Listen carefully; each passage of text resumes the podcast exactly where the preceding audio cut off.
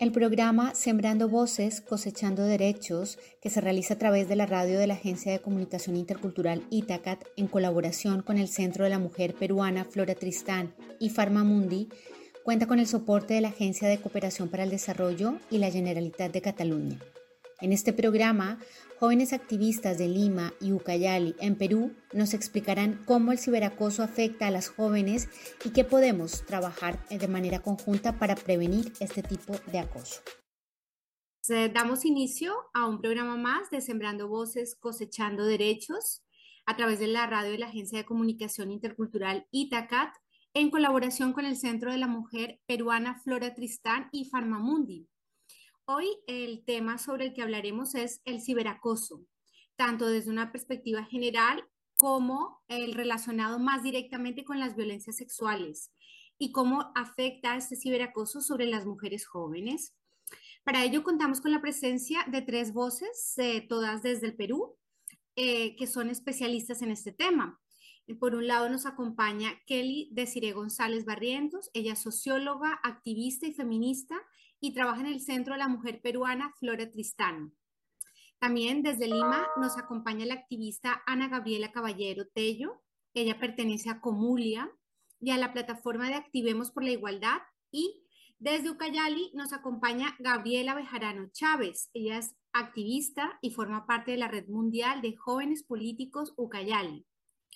Eh, y asimismo, ella también participa en la red Non, eh, non. Eh, buenas, buenos días allí en Perú, buenas tardes aquí en Barcelona, buenas, buenas a todas.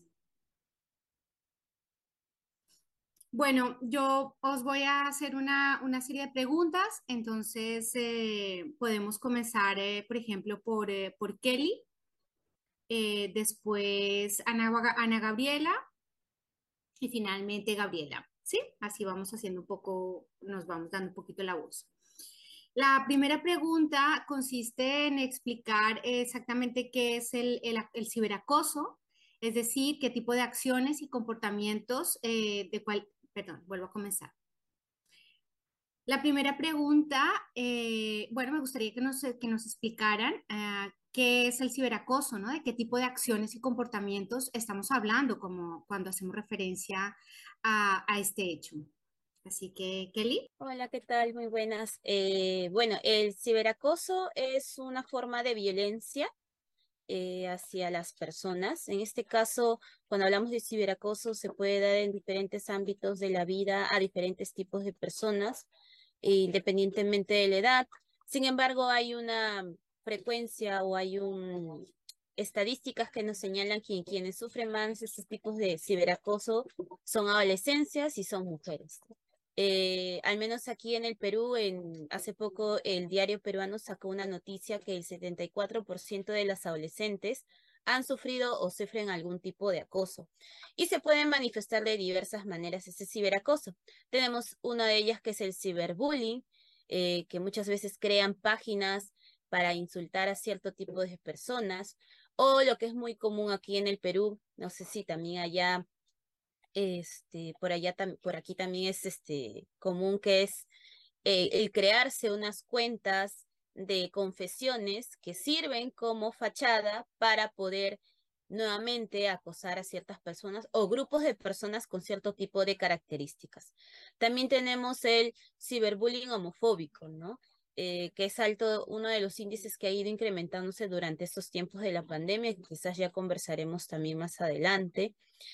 También el hecho de que una persona mm, que puede triplicar o doblegar la edad de un adolescente o una persona menor de edad se comunica haciéndose pasar por esta persona mm, como si fuese una menor de edad, ¿no? Algo muy conocido como el grooming, que también es otra forma de ciberacoso, que también se ha ido incrementando, al menos en nuestro país, y han habido casos. Eh, sobre temáticas de ciberacoso también encontramos el acoso virtual sexual, que al menos acá en el Perú hay cinco 566 casos reportados durante el año 2022. O sea, son cifras que han calado, más aún que después de pasar un tiempo de virtualidad en estos tiempos de pandemia, eh, y ha sido algo que ha existido, solamente que ha ido incrementándose durante ese mucho tiempo. Entonces, entendemos que el ciberacoso es esta forma de violencia por las redes sociales, por el Internet, en las diferentes redes sociales que existen.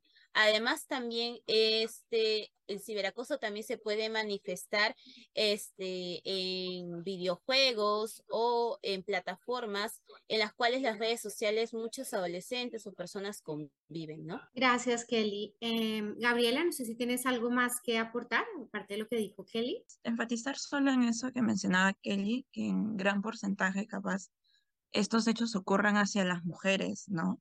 Incluida mujeres adolescentes, mujeres jóvenes en especial, ¿no?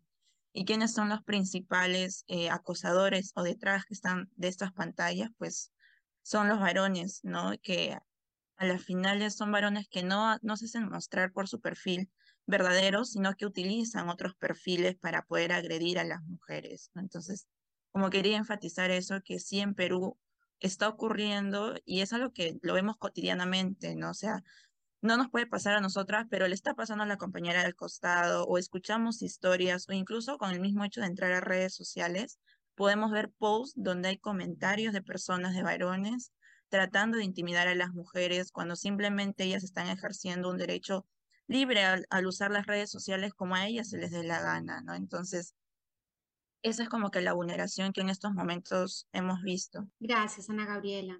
Y Gabriela, ¿algo más para complementar lo que han dicho tus compañeras? Sí, exacto. El tema de el ciberacoso, pues, por ejemplo, en mi, en mi región, en Ucayali, pues, este es, es muy, es como que el pan de cada día, porque realmente hay muchas mujeres que publican fotos en el parque, en distintos lugares, que es un derecho que nosotros tenemos para poder publicar lo que nosotros queramos y queremos hacer ver, ¿no? A los demás, ¿no? Compartir también algunas actividades que hacemos durante el día, pero este, existen estos eh, perfiles falsos, ¿no? Donde se esconden personas inescrupulosas, en los cuales comentan cosas morbosas, ¿no? Del cuerpo de una mujer, eh, burlándose de la situación o actividad que esté realizando una mujer.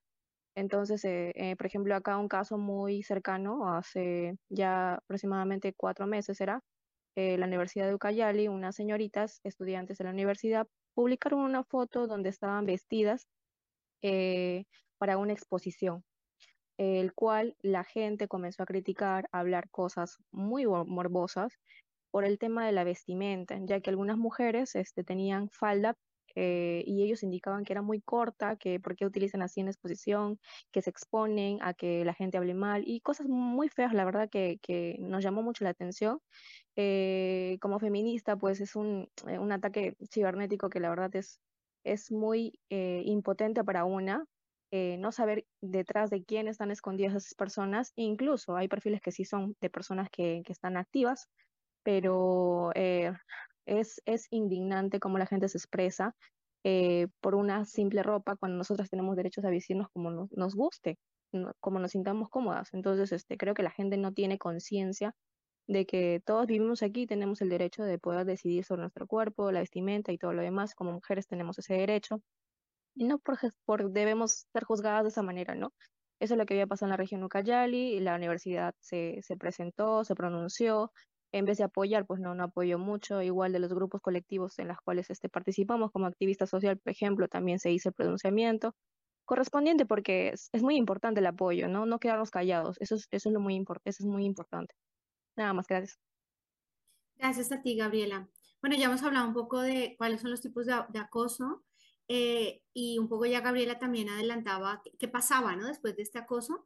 Entonces me gustaría, Kelly, también que nos explicaras eh, desde tu visión como socióloga eh, cuáles son las consecuencias, qué efectos tiene esto sobre, sobre las mujeres que pueden sufrir, padecer este tipo de ciberacoso? Sí, eh, bueno, el ciberacoso, como también el acoso en diferentes formas que se puedan dar, tiene muchos efectos en la persona que es víctima eh, de este ciberacoso. Puede crearse en situaciones de salud mental, ansiedad, cuadros depresivos, el hecho de no querer salir de casa, eh, traumas que impliquen que si este suceso es constante, repetitivo durante mucho tiempo, si hablamos en el marco de adolescencias, dentro del espacio educativo, el hecho de volver a ver esta situación quizás más adelante puede crearle un ataque de pánico. Eh, de manera social, esto también implica, bueno, ha implicado bastante durante toda esta historia de las sociedades, que se encuentra tan normalizada el acoso y quien es la culpable es la persona que, este, que es la víctima, ¿no? la persona que comete el acoso.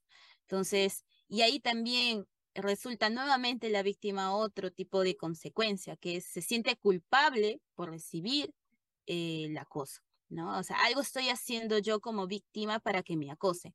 O sea, la sociedad ha construido, ha normalizado tanto estos tipos de acciones como el pellizcarse, como el jalonearse, como el poner apodos, como ahora en las redes sociales, el hecho de confesar em, y usar esta fuente de anonimato para nuevamente violentar a otra persona poniéndole apelativos, de alguna u otra forma ha normalizado. Pero no solamente, y hasta quienes deberían eh, ser estos entes reguladores o fiscalizadores como el profesorado, siempre salen, no, pero están jugando, entre, entre adolescentes se entienden, ¿no? Eh, entonces, hace nuevamente recaer que la culpa viene a ser de la persona que es víctima de esta violencia. Y una violencia sistemática, porque en el espacio educativo van a convivir cinco días, al menos acá en el Perú, casi ocho horas. Entonces, nuevamente ir, ir todos los días es encontrarse con las personas que lo agreden y con este profesorado que no comete al menos una acción de sanción hacia las personas que están agrediendo. En nuestro país existe una plataforma llamada ve que lo regula el Ministerio de Educación. Esta plataforma sirve justo esto para que el profesorado, eh, quienes son testigos dentro de la comunidad educativa y también las mismas adolescencias, puedan elevar su denuncia dentro de esta plataforma. ¿Por qué? Porque muchas veces se señala al director, se le señala al profesor o a, la, quien es la persona de psicología dentro de las aulas educativas, pero no toman acción. Entonces, lo que hace esta plataforma es, uno, tomar una acción, eh, enviar esta o notificar a la institución educativa, ¿no? Ahora, también acá tenemos otra limitación. ¿Cuánto de este profesorado, cuánto de estas direcciones educativas saben que existe esta plataforma, ¿no? Em, por eso es importante que también las estudiantes y los estudiantes, al menos aquí en el Perú, también conozcan esta plataforma y parte también del trabajo que se hace desde la sociedad civil visibilizar estos espacios tan importantes como la plataforma si se ve, al menos que justo ayuda a ver estas situaciones de acoso y también ciberacoso. Gracias, Kelly. Eh, Ana Gabriela, no sé si tienes algo más que complementar eh, sobre lo que ha dicho eh, Kelly sobre los efectos. Y de hecho también Kelly habló sobre quién se encarga ¿no? de gestionar esto, quién debería velar para estas medidas para acabar con el ciberacoso. Eh, si nos puedes explicar desde tu, desde tu experiencia. Sí, justo ahí, por ejemplo, eh, yo creo que una, una de las consecuencias también que busca estos actos es intimidad para no denunciar, ¿no?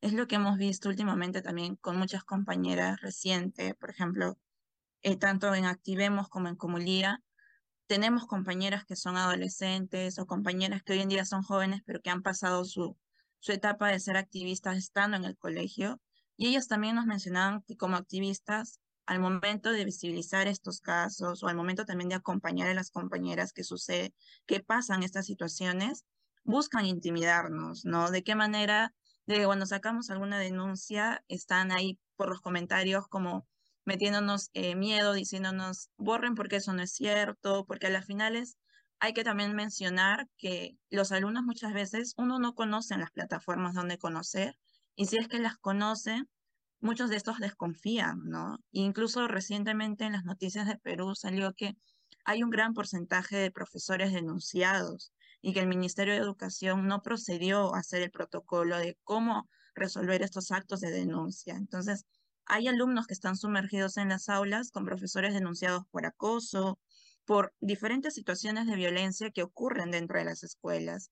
Entonces, al momento de denunciar, ¿qué cabalidad nos da de que uno, esa denuncia vaya a ejercer un, como un acto de proceder, de proceder a cuidarnos dentro de las instituciones educativas?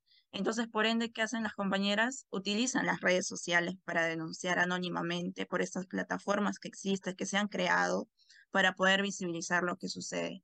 Sin embargo, también estas plataformas, al, momento, al no ser una plataforma formal de denuncia, al no poder proceder formalmente con un protocolo que pueda sancionar a los acosadores, pues también nos vemos intimidadas al momento de que, incluso no solo por los comentarios que se ven en el post, ¿no? Sino también por comentarios privados que nos pueden mandar directamente a las, a las páginas, ¿no? Y es algo que por, por lo menos en Comulía sí nos ha pasado cuando hemos intentado subir denuncias por plataformas, ¿no?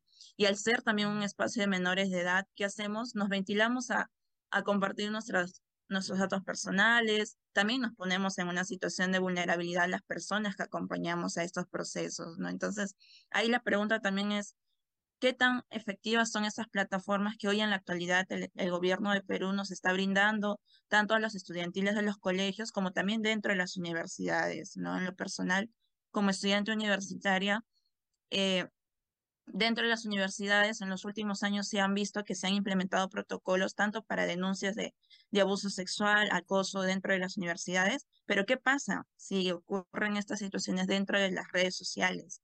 No, no significa que el espacio a partir de afuera del colegio, a partir de afuera de la universidad, no es un espacio tampoco peligroso para que nosotras podamos vivir un, una situación de violencia. Entonces, lo que está ocurriendo en el Perú y lo que ha ocurrido fuertemente en la pandemia, creo que lleva a cuestionarnos tanto a nosotras como escolares, como universitarias, como activistas que acompañamos a muchos de estos casos, pero también a los profesores, a las personas que están dentro de esta comunidad educativa o universitaria, a cuestionarse cómo eh, también los reglamentos se han ido adecuando según a las situaciones que han ido ocurriendo dentro de nuestro país y qué tan efectivas son estas para contestar y apoyar a las víctimas y, a, y también convertir este espacio como un lugar seguro que no se vuelva a repetir. ¿no? Entonces, sí me lleva un poco a interpelar esa situación que ahorita en el Perú, que hay un gran vacío en torno a los espacios que nos están brindando y cuáles son los mecanismos que nos brindan para poder denunciar, protegernos y revertir lo que ha sucedido.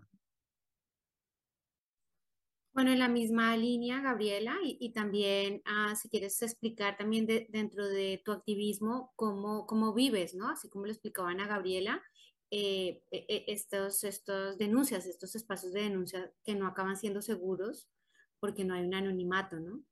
Así que... Claro, este, como menciona Gabriela, estos espacios pues, no son eh, seguros, no son, eh, no son fáciles de enfrentar como activista social, pues es, es una problemática muy real y muy normalizada por la sociedad.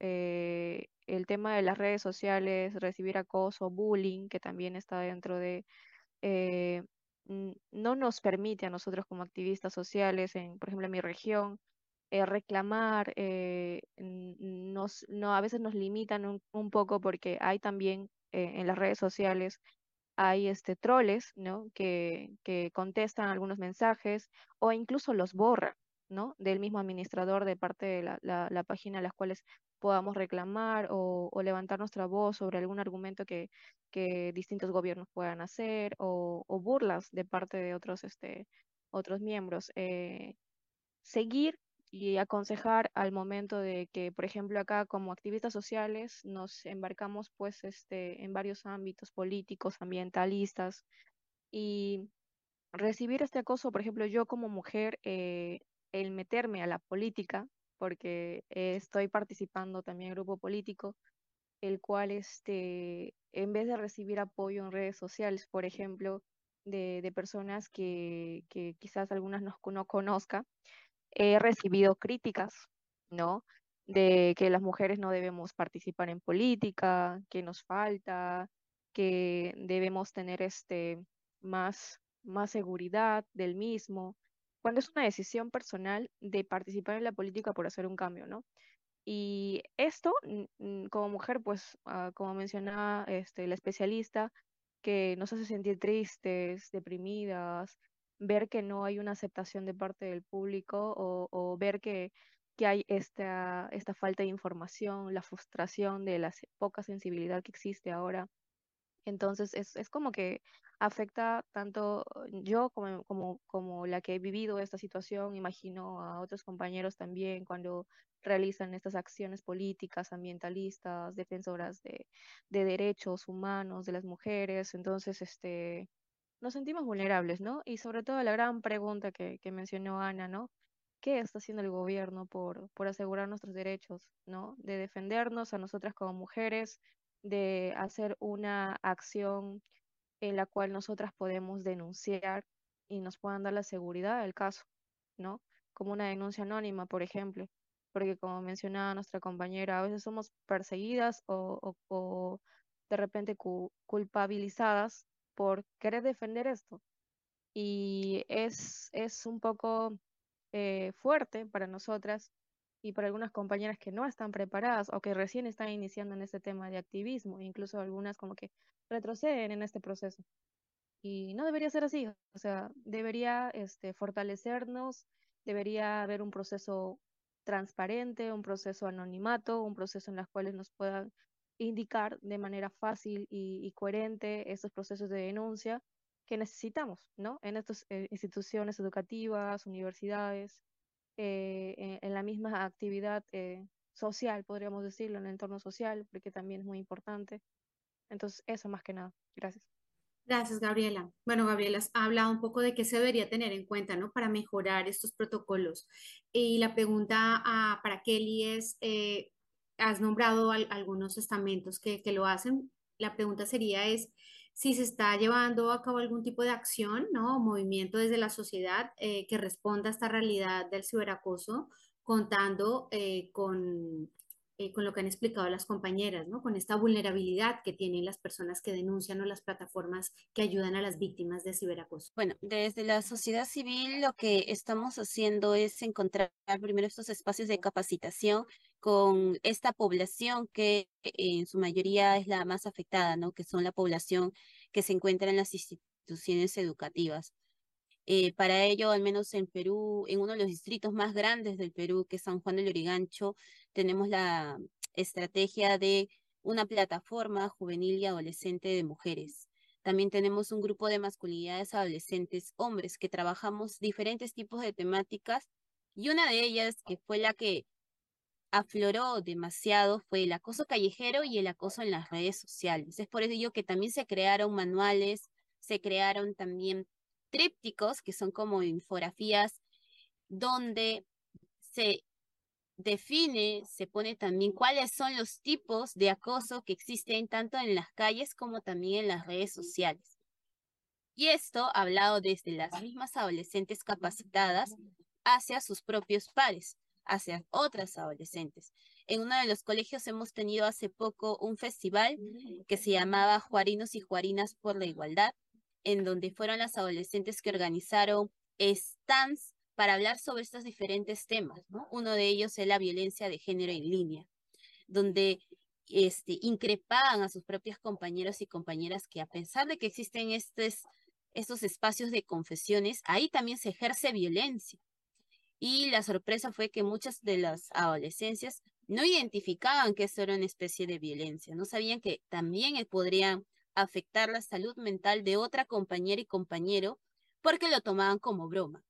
Entonces fuimos con ellas acompañando y desmitificando estas bromas que pasan. También por este mismo stand pasaron muchos de los profesores y profesoras también que existen. Por ahí encontramos algunas resistencias, pero sin embargo también encontramos muchos profesores que identificaron estas situaciones dentro de sus aulas, pero no tenían o sea, esto, esta, esta imagen de cómo un adolescente me enseña a mí como profesor a que tengo que tomar acción frente a estas situaciones de violencia. Como lo comentaban a Gabriela, si bien existe también, fuimos a, a explicar, a difundir, que en verdad eso debería ser el rol de las entidades estatales en nuestro país, pero fuimos a difundir este espacio de ve, ¿no? No solamente con los profesores, sino también con las mismas adolescentes, porque esta plataforma también permite que las adolescentes puedan denunciar en esta plataforma. O sea, menos mal da esta herramienta, cosa que hace tres años no podían. Solamente quienes podían denunciar era la adolescente, pero teniendo todo este caudal de revictimización. O sea, tiene que escribir qué le pasó como dos, tres veces, tenía que poner el nombre de sus agresores, etcétera, ¿no? En cambio, actualmente se ha modificado un poco la plataforma. Igual, siempre está hacer la crítica para que esos espacios sean lo menos revictimizantes para las personas que eh, son víctimas de ese tipo de acoso, ¿no? Además, la estrategia también viene este, que estas adolescentes, al tener estos liderazgos ya formados, nosotros trabajamos junto con ellas en tres colegios que son muy, pero muy grandes, que albergan más de 500 adolescencias, eh, son referentes. Ellas son como estos referentes en los colegios donde, sin caso sucede esta situación, pueden tomar acción. Una de las acciones en uno de los colegios fue que identificaron que existía acoso por parte de una de las personas que cuidan la puerta. Ahorita se encuentran reuniendo firmas, por ejemplo, para levantarlas al director para que esta persona pueda ser retirada del espacio educativo, porque no es una persona segura, ¿no? Eh, si bien es cierto, no es ciberacoso, pero ellas ya identificaron cosa que antes de toda esta serie de capacitaciones no habían identificado. Ellas pensaban que era una persona muy amable.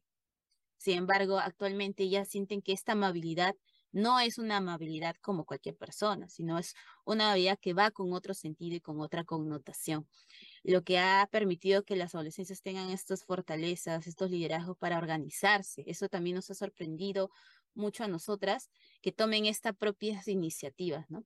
Cosa que permite la educación sexual integral dentro también de las instituciones educativas, eh, que las adolescentes puedan tener estas herramientas, ¿no? Que puedan eh, tener autonomía, que puedan empoderarse, que puedan hablar directamente con sus profesores sin miedos, eh, a pesar de todas las limitaciones que en nuestro país también existe para denunciar estos diferentes casos y también para el seguimiento de los casos, porque uno denuncia y a veces las denuncias quedan ahí, estancadas, ¿no?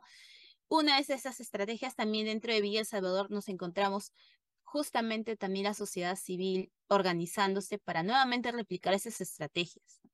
Desde el movimiento, al menos en nuestro país, lo que siempre también levantamos es, y hace poco también sucedió una noticia, bueno, el año pasado, una noticia en donde una situación de acoso era tomada dentro de estos espacios de bromas que hacen podcast, ¿no? Donde estaban violentando a una menor de, una menor de edad pero lo tomaban a broma. Entonces la sociedad civil se organizó para realizar plantones, para sacar pronunciamientos, cosa que moviliza ¿no? a las demás personas que una situación de acoso a cualquier persona en cualquier diferente tipo de edad, y en especial visibilizando que existe una estadística que ya lo señala la Policía Nacional, ya lo señalan también eh, el gobierno hacia dirigido principalmente hasta las mujeres, es importante tomar acción. Por eso en las marchas del 8M, en las marchas del 25N o en diferentes situaciones en las cuales se han dado estas primicias, el movimiento de mujeres y feminismos se movilizan. Siempre se ha movilizado posicionando un mensaje.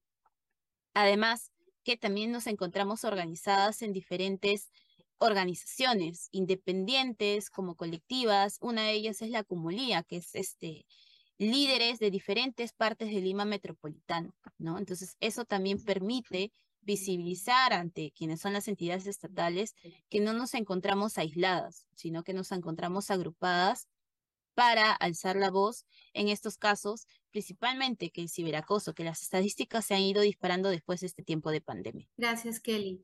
Y digamos en esta misma línea sobre protocolos, estrategias o casos concretos, eh, me gustaría también escuchar a Ana Gabriela desde su experiencia comunitaria, ¿no? Con Comulia en Ucayali y desde su experiencia política, Gabriela Bejarano también en Ucayali. Sí, mira, por ejemplo, justo lo que mencionaba Kelly, yo creo que ante todo, ante todo este contexto que en el Perú se está viviendo por las situaciones de ciberacoso y las diferentes violencias que nos encontramos sumergidas las mujeres aquí en Perú, creo que la, la organización, la organizatividad que estamos teniendo las mujeres en estos momentos y las mujeres en nuestra diversidad, ¿no? Tanto mujeres adolescentes, jóvenes mujeres, pero también mujeres disidentes, ¿no? Las mujeres trans y las mujeres en todas las formas de cómo nos reconocemos como mujeres.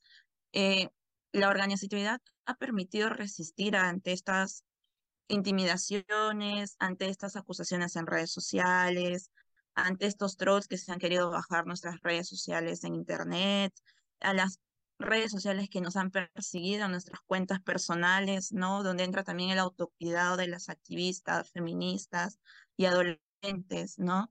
Por ejemplo, empezando por Comulía, que es este espacio conformado por mujeres adolescentes de diferentes limas y que busca el, fortalecer las habilidades de liderazgo político en ellas en pandemia, por ejemplo, las chicas organizaron estas mesas de diálogo, que fueron mesas donde visibilizaron diversos temas que estaban pasando en la pandemia. Y uno de ellos que fue nuevo y que era muy importante llamarlo por su nombre, porque era, como mencionaba Kelly, son prácticas que vivimos cotidianamente, pero son prácticas que no las reconocemos por su nombre, ¿no? Y que nos cuesta porque también la información no es la que la encontramos, por más que tengamos el Internet a la mano, no es que encontramos fácilmente, ¿no? Capaz necesitamos todavía como que, por más que no digan ciberacoso es esto, si no te necesitamos dialogarlo, interpelarlo en colectivo para recién decir, sí, o sea, lo que me está pasando es una situación de ciberacoso, es una situación de violencia, ¿no?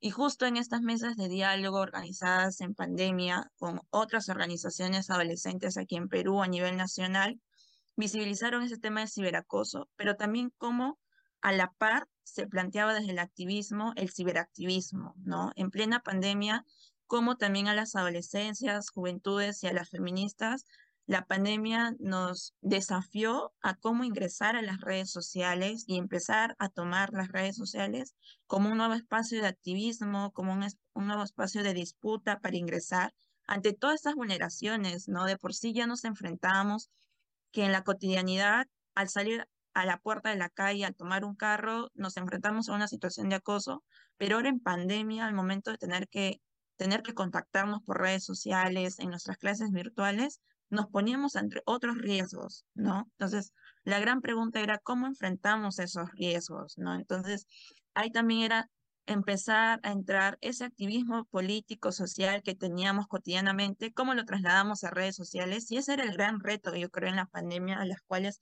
las organizaciones nos tuvimos que sumergir, ¿no? Tener nuestras reuniones presenciales, a pasar a tener reuniones virtuales y empezar a cómo empezarnos a conectar, a cómo empezar a apoyar a la compañera que está encerrada en su casa y si es que está pasando una situación de violencia, cómo la visibilizamos en redes, ¿no? Entonces, por parte de la comunidad, como que esa ha sido más o menos eh, la fotografía que hemos tenido en pandemia, ¿no? Un reto de poder ingresar a las redes sociales para empezarlo a tomar como un nuevo espacio de activismo y hacerle frente a estas violencias, ¿no? Por otro lado, en Activemos por la Igualdad, que es esta plataforma juvenil y adolescente que mencionaba Kelly, lo, lo poderoso que se ha podido lograr en este espacio es poder primero interpelarnos entre nosotras y empezar a mencionar las cosas como son a partir de estos espacios formativos que hemos tenido, ¿no? Porque si bien es cierto, hay compañeras que están organizadas en espacios, pero también hay compañeras que ejercen un activismo independiente y que ellas también desde sus, desde sus trincheras están buscando la manera de cómo alianzarse con las compañeras, acompañar procesos. Entonces, los espacios formativos que Activemos por la Igualdad nos ha brindado no solamente ha sido un espacio para conocernos y ser un espacio donde hemos compartido convivencias y experiencias de que, ah, tú también eres feminista, yo también, mira, y eso es algo en común que tenemos ambas, sino que también ha sido un espacio formativo para interpelarnos y a partir de ello, nosotras ingresar ¿no? a estos espacios donde hemos reconocido esas diferentes violencias, como mencionaba Kelly, ¿no? por lo menos desde las activistas juveniles ha, venido siendo este tema de las réplicas dentro de los colegios después de estos espacios formativos que hemos tenido, ¿no? Y en los cuales también nos ha permitido identificar que nuestras adolescencias, que de hace dos, tres años atrás, las problemáticas son totalmente diferentes a las adolescentes de esta generación, ¿no? Y que eso también interpela y suma adentro del discurso que las feministas y activistas juveniles hoy en día tenemos, ¿no? Que se nos reconozca como mujeres diversas, pero que también como mujeres diversas pasamos diferentes problemáticas en diferentes etapas de nuestra vida y que esas diferentes etapas de nuestras vidas también nos llama a ejercer un activismo diferente, ¿no? Capaz, ahorita las activistas juveniles nos vivimos en la cotidianidad de situaciones de acoso dentro de nuestras universidades, institutos, trabajos, pero las adolescentes que se empiezan a reconocer como activistas, como agentes de cambio, como feministas en sus colegios, también sufren otras vulnerabilidades, ¿no? Que nos tienden de feminazis, que nos empiecen a acosar por nuestras redes sociales, o como mencionaba Kelly, ¿no? Que nos reconozcan como agentes o por, por lo menos personas a quienes puedan recurrir si ocurre una situación de violencia. Pero también la pregunta es, ¿cómo nos, nos enfrentamos a eso, no? ¿Qué tan vulnerable también nos coloca a nosotras al momento de elevar una denuncia en redes sociales, no? Entonces, yo creo que entre, entre todo lo que ha estado pasando en el país, que nos compete también creo como ciudadanos, este espacio organizativo ha sido nuestro fuerte y creo que en los últimos años en Perú hemos visto la gran crecida que ha tenido el movimiento adolescente en torno a organizarse, ¿no? Por lo menos desde lo personal, como yo, Ana Gabriela, que he venido participando en espacios desde los 9, 10 años, en mi colegio, cuando yo tenía 9, 10 años, éramos unos cuantos, ¿no? O sea, hoy en día regresar a mi cole es ver a diferentes adolescentes organizadas y también ver organizaciones adolescentes feministas. Era algo que no ocurría hace años atrás. Y yo creo que ese es, el, es la gran disputa que ha tenido en los últimos años las generaciones que han pasado, ¿no? Y ver nuevos rostros dentro de los feminismos, dentro de los espacios de activismo, y cómo, y cómo también estos, estas relevancias generacionales ya empiezan a construir espacios intergeneracionales, como lo es Activemos por la Igualdad, ¿no? Que ya no es solo un espacio adolescente, sino es un espacio adolescente donde confluyen junto con activistas juveniles y cómo entre estas dos generaciones se les podría llamar, confluyen en un mismo espacio, ¿no? Entonces, yo creo que por ahí va nuestro, nuestro fuerte y todo lo que hemos venido trabajando en los últimos años en Perú, ¿no? Gracias, Ana Gabriela. Gabriela, no sé si queda algo, alguna cosa más para, para complementar sobre lo que ha dicho Ana Gabriela, en específico en Ucayali. Sí, bueno, eh, en el tema político acá, por ejemplo, eh, se realizó un taller de vocería de incidencia política para jóvenes y adolescentes con Ojoibo, el cual eh, algo que, se debe eh, determinar es la identificación, ¿no? De esta problemática muy importante que a veces la sociedad misma lo normaliza, entre chistes, en bromas, pero, pero no es así, ¿no? Eh, es muy importante este, también incidir eh, en redes sociales como también en programas televisivos, ya que ahora estos mismos son difundidos por redes sociales. Eh, se ha capacitado a jóvenes y adolescentes para poder hablar con periodistas, eh, izquierdistas, periodistas radicales, ¿no? En las cuales se, tiene que tomar, pues, ¿no? Eh, jóvenes la, la, la, batuta de, de declarar o decir, esto no es así por tal motivo, esto no es así por tal cosa, que nosotros tenemos nuestros derechos y defender de una manera prudente y no caer en el juego amarillista que a veces existe eh, en, en la noticia, ¿no? O en, algunos este, medios de comunicación.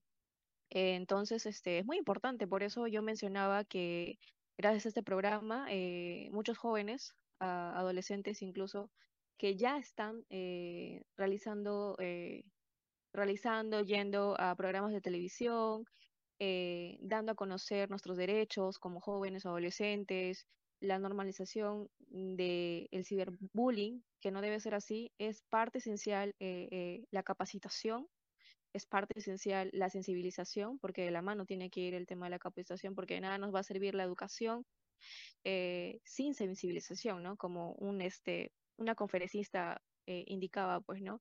Que de nada te va a servir saber uno más uno más dos más dos cuando tú este, no entiendes o comprendes que el sumar te va a ayudar en la vida. Entonces, por eso de la mano la sensibilización es muy importante. Y como activistas sociales, desde mis espacios, eh, eh, incidir en la política, pues no es simplemente ocupar un cargo político como congresista o presidente del Perú. La política se desarrolla en todo ámbito, social, económico, en distintos ámbitos, eh, incluso en el activismo que ya estamos realizando nosotras como mujeres. Eh, esto es muy importante reconocerlo porque a veces las personas eh, piensan pues no que la política solamente es tener un cargo político y ya. No en realidad el cargo el tener el poder político y el desarrollar las incidencias políticas eh, tiene que abarcar toda la problemática social que existe y entre ellos está el reconocimiento de, de muchas este, acciones, ¿no? Para defender nuestros derechos como adolescentes, como jóvenes, como mujeres. Incluso acá, por ejemplo, en Ucayali, eh, meterse en la política y declarar que eres feminista, pues es como que un boom, ¿no? Es, eh, vamos contra los grupos conservadores, ¿no? Que son muy radicalistas, eh, no, no, no ven como que la normalización de que yo soy feminista y me declaro así y, y tienen que respetar, ¿no? No es que, como mencionaba este, Ana Gabriela, que nos llaman feminazis y, y otras cosas más, ¿no? Argumentos tan, tan, yo digo, no tan de otro mundo, que la ignorancia pues hace hablar a las personas que, que esta situación es así. Entonces, este, es muy importante eh, tener estas capacitaciones, este fortalecimiento en tanto en adolescentes como mujeres, eh, porque así logramos que las personas cambien su chip, ¿no? Que cambien ese pensamiento radical que tienen sobre estos, eh, estas informaciones y que nazca de ellos mismos la conciliación de respetar, ¿no? A cada ser humano por toda la independencia que tiene, por toda la forma y respeto y libertad que tienen las personas de, de poder vivir su vida como ellos quieren, pues, ¿no? Y eso, eso es lo que deberíamos este, practicar y, y, desarrollar desde el activismo y lo que estamos queriendo promover y promovemos con las organizaciones sociales, ¿no? Desde mi punto de vista. Gracias. Gracias, Gabriela. Y Gabriela daba respuesta a la última pregunta, que es con la que quiero cerrar. Igualmente, si queda alguna, algún tema, alguna pregunta que no haya hecho, pues es el momento también de, de que puedan hablar.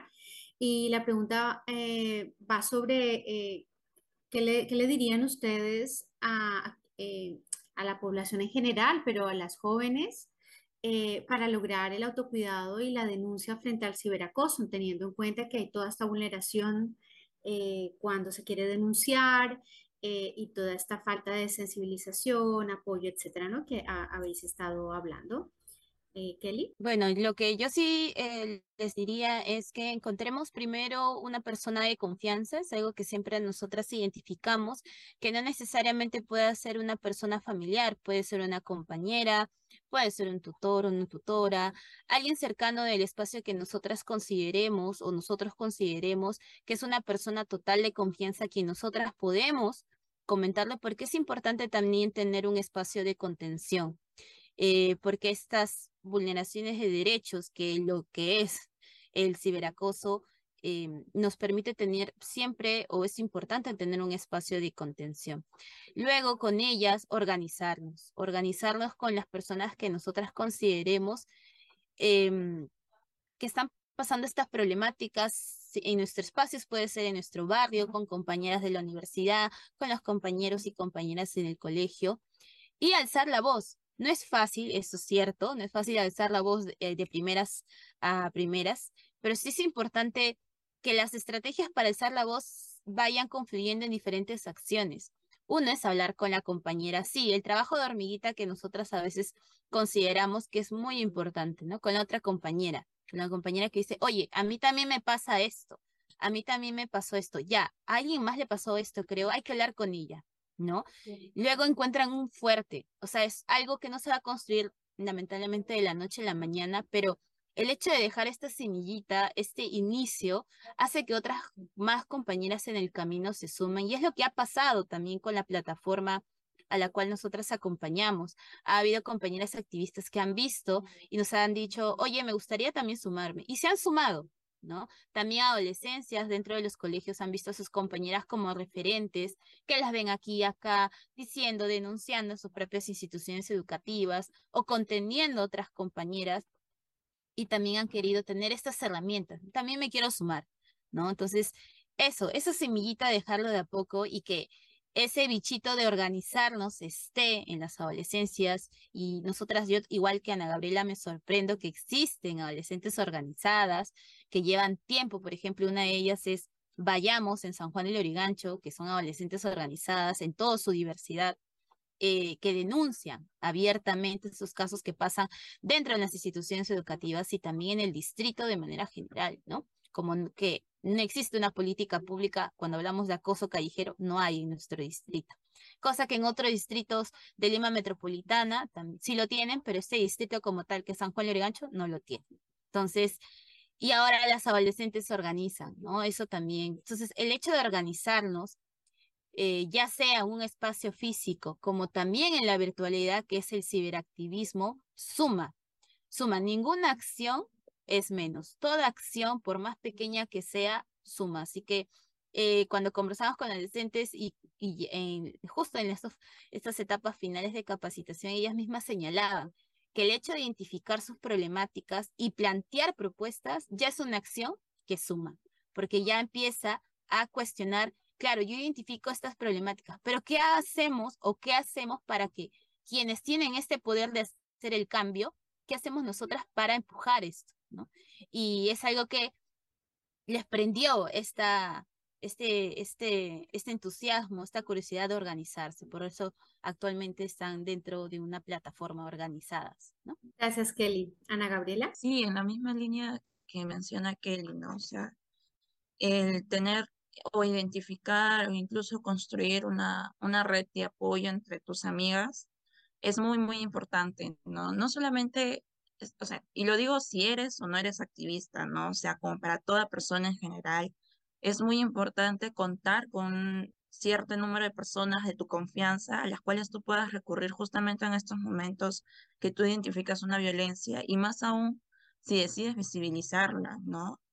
Porque con todo lo que ya hemos mencionado, también es cansado, o sea, es cansado visibilizar una denuncia, es cansado también ejercer el activismo, ¿no? Hay, yo creo que y yo creo que eso no es malo, o sea, ante la sociedad peruana que estamos viviendo, la crisis política, social, eh, ¿a quién no le va a cansar, a quién no le va a decepcionar todo lo que está pasando, ¿no? Y es bueno tener esos espacios de autocuidado, elegir qué cosas también son mi lucha y no, ¿no? O sea, en qué cosas voy a invertir mi energía de activista y, y hay cosas que la verdad creo que solas tampoco podemos, ¿no? Entonces es como que sí es muy importante tener estas redes de apoyo que incluso el mismo espacio organizativo te brinda, ¿no? Por lo menos yo creo que tanto en Comulía, eh, que hace años inició siendo pues un espacio de, de mi generación cuando éramos adolescentes, ahora esos espacios son de las chicas adolescentes que hoy en día están viviendo su adolescencia, ¿no? Y el espacio es de ellas que recurren a cualquier situación, igual en Activemos por la Igualdad, ¿no? Yo creo que este mismo espacio intergeneracional hace a que, por ejemplo, las chicas que están en los colegios capaz nos vean a nosotras diciendo, ah, mira, o sea, puedo seguir en este espacio siendo también este, joven, ¿no? Y claro, o sea, somos la demostración de que lo que se inicia en el colegio ya lo agarras de por vida, este activismo, ¿no? Entonces, el espacio organizativo, más allá de ser un espacio también de activismo formativo, se convierte en un espacio de resistencia, en un espacio de apoyo, en esta frase que vemos tanto en redes sociales que dicen, si algún día ventilan algunos nudes sobre ti, avísame y yo iré en ese post y le diré que es mío, ¿no? Entonces, eso multiplicado por tres ya es un montón, ¿no? Entonces, imagínate un espacio organizativo que alberga gran número de chicas y también que alberga un gran poco número de chicas, eso ya es poderoso, ¿no? O sea, poderoso es que el Estado pueda ver a que las mujeres estamos organizadas ante las situaciones que estamos viviendo. ¿No? Y no nos sentamos solamente a esperar lo que el Estado vaya a hacer, sino que estamos ahí organizando plantones, organizando manifestaciones en redes sociales para mostrar lo que está pasando, ¿no? Y yo creo que también lo, lo tercero, y creo que fundamental para el autocuidado, es que también va acompañado de un autocuidado colectivo o del cuidado colectivo, ¿no? Yo creo que no podemos cuidar de nosotras sin antes también pertenecer a un espacio y aprender a cuidarnos entre nosotras, ¿no? Y yo creo que tanto como Lía y Activemos me, me ha enseñado completamente eso, o sea, yo creo que he aprendido del autocuidado empezando a aprender de del cuidado colectivo, ¿no? Lo importante que es cuidarnos entre nosotras para seguir ejerciendo nuestro activismo. Y ahí yo aprendí recién como que dije, ah, entonces tengo que empezar a cuidar también de mí misma porque Simi capaz no está como Lía y Simi tampoco está Activemos, ¿no? Porque Activemos no es algo que está flotando en el, en el aire, ¿no? Sino que lo conformamos todas nosotras, ¿no? Entonces, si una compañera está mal, todas vamos y la apapachamos o la sostenemos y la mantenemos ahí, ¿no? Capaz no es el momento que ella active y hay que darle su espacio también pero yo creo que mostrarle que hay un espacio que está ahí con ella, no solamente para estar ahí como que disputando espacios, sino también para apapacharnos hasta en problemas personales. Entonces, sí, el espacio organizativo es muy importante, ¿no? Gracias, Ana Gabriela. Y para acabar, Gabriela, si alguna cosa que quieras agregar, lo que han dicho tus compañeras. Sí, el mensaje que yo quisiera dar a todos los jóvenes activistas, a los jóvenes que, que va, va a llegar esta difusión, es que eh, puedan levantar sus voces, no se queden callados, eh, invitemos a más personas a participar, a los que no participan eh, en estos espacios, pues que les entre la duda, el bichito de conocer, de saber, de, de, de incentivar un poquito a participar. Eh, estos espacios, como mencionaba mi compañera, mis compañeras, pues este, no son fáciles, ¿no? Pero ya debemos dejar de, de estar quejándonos de tal problemática, tal cosa, esperar al gobierno y no hacer accionar, no accionar nosotros mismos, ¿no?